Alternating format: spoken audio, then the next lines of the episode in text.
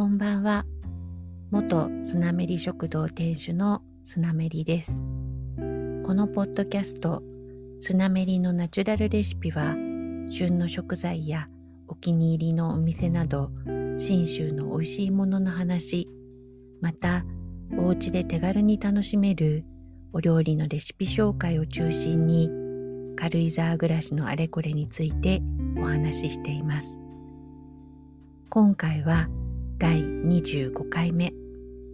2021年5月6日に録音しています。軽井沢は車も多く別荘地も賑やかなゴールデンウィークでした。お散歩コースの別荘地は定住者の多い一角もあるものの近所の方から熊鈴をつけた方がいいよと言われるくらい人気のないエリアも多いんですが連休中はあちこちからちびっこの歓声が聞こえチャイはともかく普段ちびっこに出会うことなどめったにないノアにとっては未知との遭遇で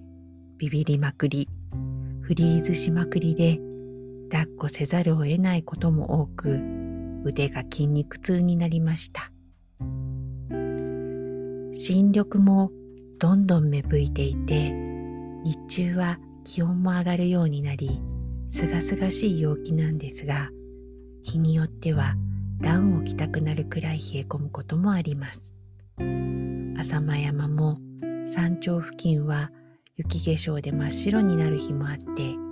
まだ油断はできないかなという感じです。とはいえあここにすみれがあこの山吹が満開になった。と野の花たちと一年ぶりの再会を楽しむ毎日です。昨日は筆林道が咲いているのを見つけてすごく嬉しい気持ちになりました。筆林道小指の先くらいの小さな小さな青い花でミニチュア感満載。なんともおもちゃっぽいというか不思議な可愛さのある花です。あまりに小さいので草丸だと他の草に負けちゃうからだと思うんですがちょっと開けたところに唐突に咲いている感じもなんかいいんですよね。大好きなお花の一つです。大げさに聞こえると思うんだけれども長く厳しい冬を経て春の花たちとの再会は数年ぶりに友達が会いに来てくれたような嬉しくて温かい気持ちで胸がいっぱいになるものなのです。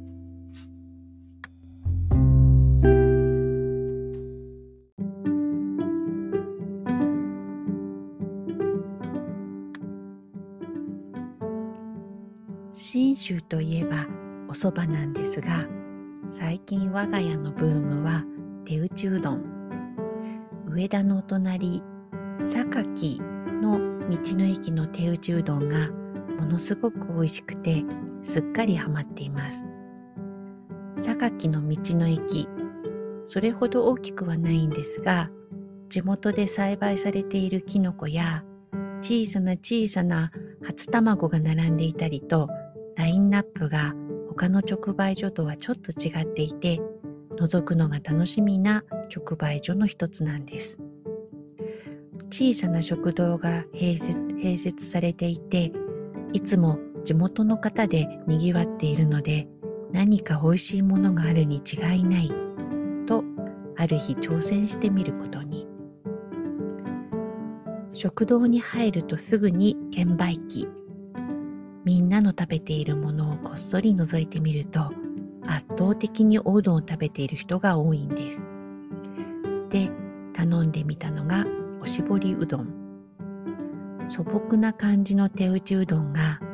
多分釜揚げだと思うんだけど茹でたて熱々で器に盛られ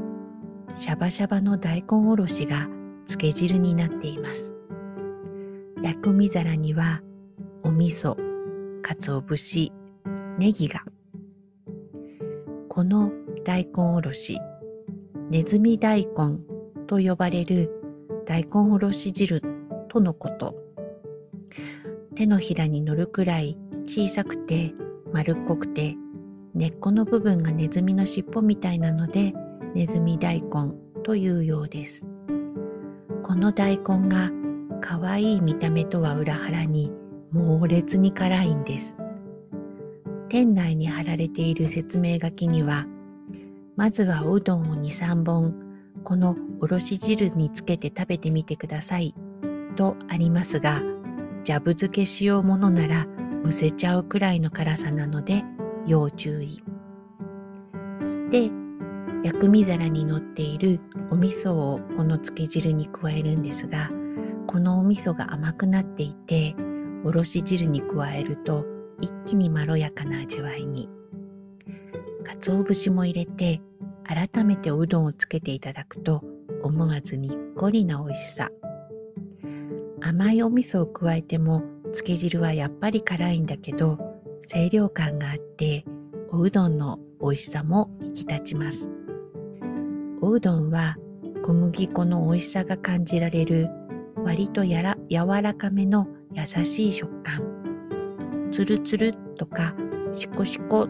とかとは違った水豚とかお団子みたいなほんわかした美味しさです。素朴なんだけれども、おろし汁にも薬味のお味噌にもおうどんにもそれぞれの旨味があってその調和がまた素晴らしいんです。ということでおしぼりうどんかなり気に入っています。温かいおうどんも肉うどん、カレーうどん、きのこうどんと食べてみてお気に入りはきのこうどん。地元で栽培されているきのこがたっぷり入っていて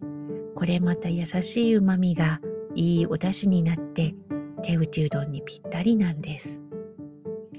ということで榊の道の駅の食堂のおすすめはおしぼりうどんときのこうどんです。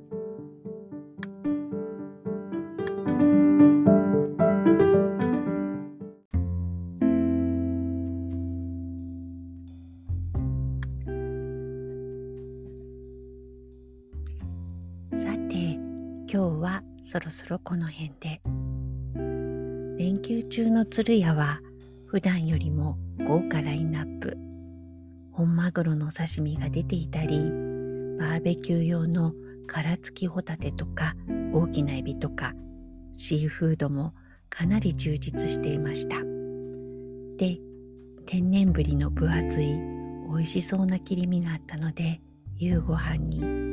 塩焼きにしてレモンをたっぷり絞っていただきました。ブリといえばブリ大根とかブリ照りというイメージが強いかなと思うんですが新鮮で分厚い切り身が手に入った時は塩焼きもおすすめです。和食にも洋食にも合わせやすいのもおかずに悩むことなく便利と思います。ブリは脂が乗っているので塩を気持ち多めに振って焼くだけですがタイとかサワラとかさっぱりした味わいのお魚の時は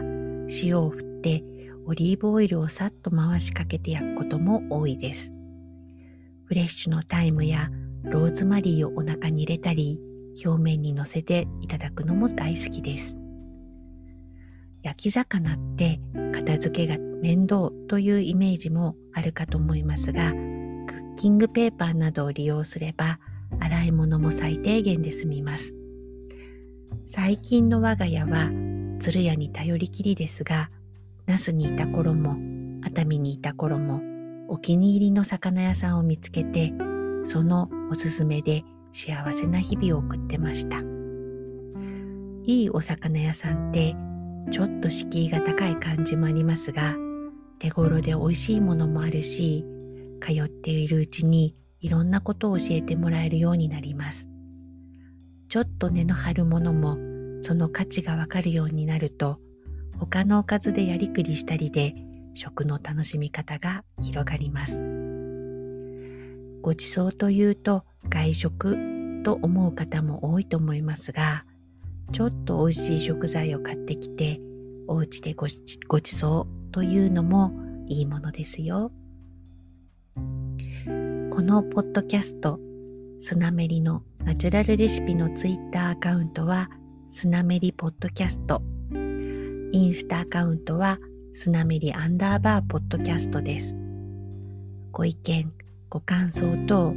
ハッシュタグ、スナメリのナチュラルレシピ、または、ハッシュタグ、スナメリポッドキャストをつけてお寄せいただければと思います。メールアドレスは、スナメリポッドキャストアットマーク gmail.com です。メールも気軽にお寄せください。なかなかスケジュール通りに行きませんが、基本は週1で配信予定です。ではでは、